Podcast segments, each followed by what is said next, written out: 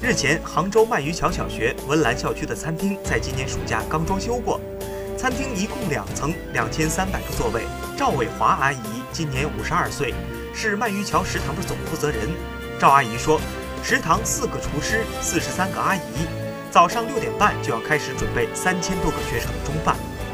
赵阿姨算了算，荤菜平均一个人二点五两，蔬菜平均一个人三两，荤菜和蔬菜各需要近一千斤。